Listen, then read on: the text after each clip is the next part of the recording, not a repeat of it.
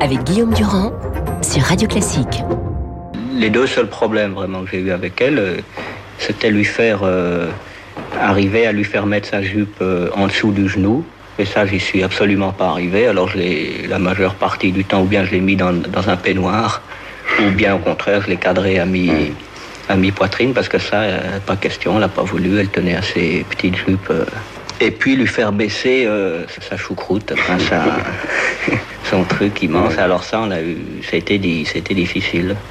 Voilà, Jean-Luc Godard, hommage de la presse ce matin, et en même temps sur l'antenne de Radio Classique, nous sommes, j'allais dire presque plus proches de la vérité. Vous écoutiez tout à l'heure Blumenfeld et Rochebin parlant justement de l'enfance de Godard, de ses parents, qui, c'est moins qu'on puisse dire, étaient loin d'être des progressistes. Peut-être le rachat avec justement son engagement après 68 et l'abandon d'un cinéma non pas plus classique, car son cinéma n'a jamais été classique, mais en tout cas du cinéma traditionnel. Il faut parler avec le fond du cœur. Salut Pascal, bonjour Marc Lambron et Bonjour, Pascal Guillaume. Bruckner. Parlons avec le fond du cœur. Que pensez-vous de Godard? La question paraît simple, mais elle est quand même essentielle. Parce que moi, j'ai un souvenir que je vous donne tout de suite, c'est que euh, en 2008, je vais à l'exposition universelle à Shanghai, en Chine, et ils avaient demandé pour la France, pour le pavillon français, trois choses. Pas plus. Il y avait beaucoup d'autres choses, mais pas plus. Godard, une Malle et le balcon de Manet. C'est ce qui leur paraissait être les caractéristiques absolues de ce que c'était que la France et la francophonie. Oui, alors comme c'était le plus con des Suisses pro-chinois, comme avait dit un graffiti de 68, il est, il est assez normal que la Chine se soit euh, intéressée à lui. Bon, ce qui, se passe, c'est un effet temporel aussi, c'est-à-dire que le rideau se, se tire lentement. Euh, Anne Jazemski morte en 2017, euh, récemment Anna Karina, Belmondo, euh, Godard. Euh, bientôt, on va regarder comme des, vestiges ou des monuments classés ceux qui restent, ceux de l'époque héroïque, c'est-à-dire Brigitte Bardot, Samy Frey, Chantal Goya, Marlène Jobert, qui sont qui sont toujours parmi nous. Ce qui est très frappant chez, Godard, ça a été dit un peu tout à l'heure, c'est que ses plus grands succès, c'est au début. Euh, jusqu'au euh, à bout de souffle 2 millions euh, 200 000 entrées si on parle en, en entrée et puis après Pierrot le fou il y a cette chose étonnante qui va avec l'époque c'est que lui qui était un partisan de ce qu'on appelait la politique des auteurs à l'époque des cahiers du cinéma devient au contraire un partisan de la politique des non-auteurs, c'est-à-dire du cinéma collectif. Et, Dziga Vertov. et c'est le groupe Dziga Vertov, euh, alors en référence à un, un cinéaste euh, d'avant-garde soviétique de l'époque euh, du muet. Et là, alors oui, Picasso est, est assez pertinent si l'on veut, en ce sens que la carrière va être constamment polymorphe et euh, réinventée, y compris topographiquement. Il quitte Paris un moment pour Grenoble, et puis après pour pour Nyon et Rolles, et on ne le verra plus. Donc, il se situe en, en- en position marginale, et c'est un marginal totalement central en même temps, influent. Et c'est assez euh, frappant de voir, et ça, ça faisait partie de ces algorithmes euh, mentaux, parce qu'il déconcertait beaucoup, il déconcertait même ses producteurs. Il présentait un projet de film, il en tournait un autre. Mais à partir des années 90, il va aller chercher pour ses films des personnages qui tombent en couverture de Paris Match et qui va mettre dans des films cryptés. Euh, alors en effet, il y a euh, Adjani qui quitte le tournage de, de Prénom Carmen. Il a un projet de film avec Coppola et Diane Keaton sur le gangster Bugsy Siegel qui ne se fera pas. Euh, il va chercher à l'idée pour Détective, Delon pour Nouvelle Vague. Il fait un clip pour France Gall figurez-vous, à cette époque. Et puis il y a Dutron dans Sauf qui peut la vie. Donc c'est un, c'est un, alors c'est de la provocation. Euh, c'est sans doute une sorte d'instrumentalisation qui correspondait aussi à une sorte de, de diaporama euh, mental que le seul Godard maîtrisait.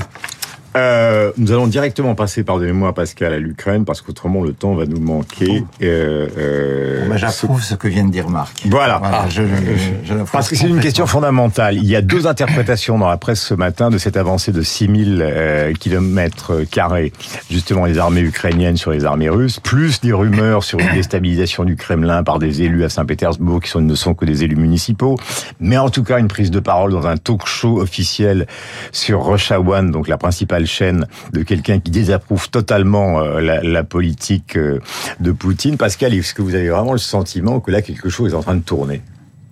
Oui, enfin, je, je crois que effectivement les Ukrainiens sont en train de gagner cette guerre. Il y a une affiche publicitaire faite par le euh, ministre de l'armement qui s'appelle Oleksiy Reznikov. On le voit avec des oignons en larmes et l'affiche dit quand Reznikov coupe des oignons, ce sont les oignons qui pleurent.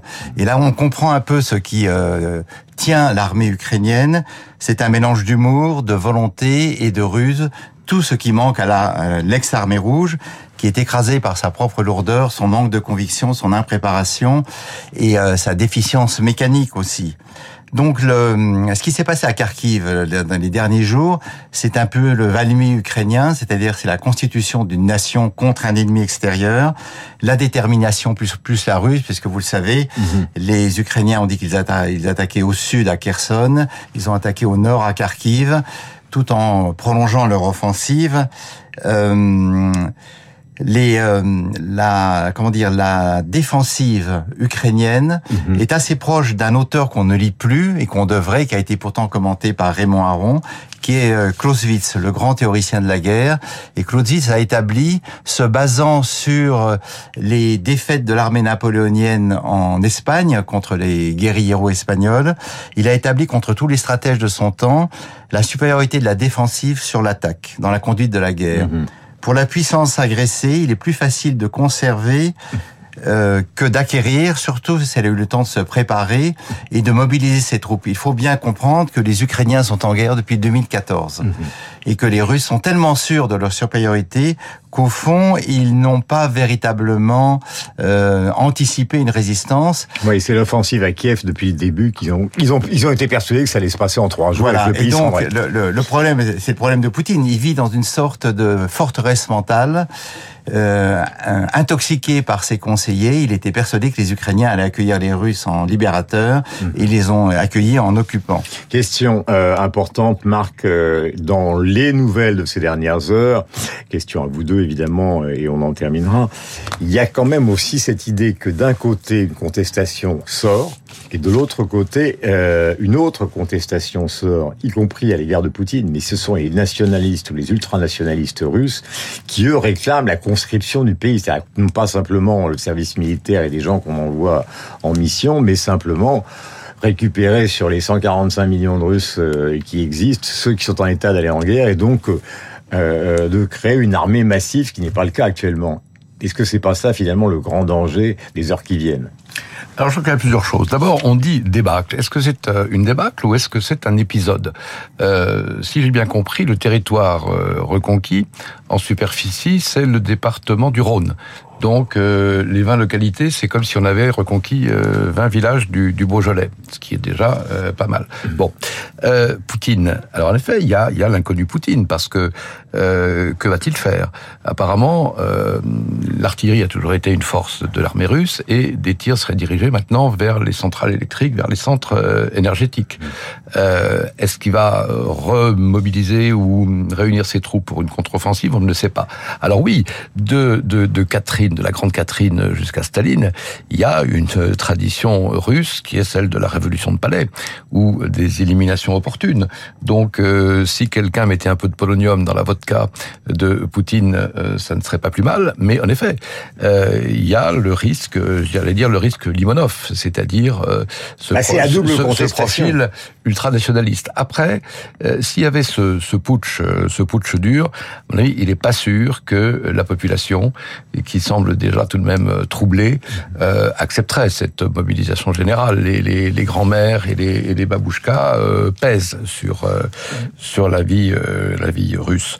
Une chose aussi sur ce qui se passe en ce moment, ben, c'est la c'est il y a longtemps que les USA n'avaient pas gagné une bataille par procuration. Euh, dis de façon un peu provocante, mais on sait bien que on le voit d'ailleurs, l'aide américaine se chiffre en milliards de dollars euh, en matériel, en renseignement, euh, en, en, en, appui, euh, en appui tactique. Et bah, instruction massive aussi les Anglais, canon César des Français. Voilà. Alors n'oublions pas les Polonais, les Français, certes. Et les Turcs. Et les, et les Turcs. C'est une alliance. Tout de même, il y a, y a un, leader de la, de la coalition. Ça n'est pas le Vietnam, ça n'est pas l'Afghanistan. Et ce qui se passe en ce moment euh, peut justifier aussi aux yeux de, de, de ceux qui concourent euh, des, des, des, alliés de, de l'Ukraine euh, les justifier dans leur, euh, dans leur action. Dernier mot, Pascal, car nous sommes arrivés au terme. Oui, je pense que c'est la grande réconciliation entre l'Europe et les États-Unis. De nouveau, nous comprenons que nous dépendons de l'oncle Sam pour notre protection. C'est en tout cas la conviction de tous les pays d'Europe orientale polonais, baltes, roumains et, autres. Et puis, euh, je pense que ces, ces victoires, ou ces demi-victoires, car on ne sait pas effectivement, c'est un grand pas en avant pour la démocratie, un avertissement à la Turquie, à l'Iran, à la Chine. Et euh, ça prouve que l'éclosion des despotismes n'est possible que dans le silence des démocraties. Dès que les démocraties se mobilisent, les régimes autoritaires reculent et ça, c'est une belle leçon pour l'avenir. Signé Lambron et Pascal Bruckner, il est 8h57 sur l'antenne de Radio Classique. Merci à vous deux ce matin. Beaucoup d'actualités euh, sur notre antenne. Nous allons recueillir évidemment les dernières informations avec Augustin Lefebvre. Après, ce sera Franck Ferrand. Passez la meilleure journée possible sur notre antenne et tous les deux.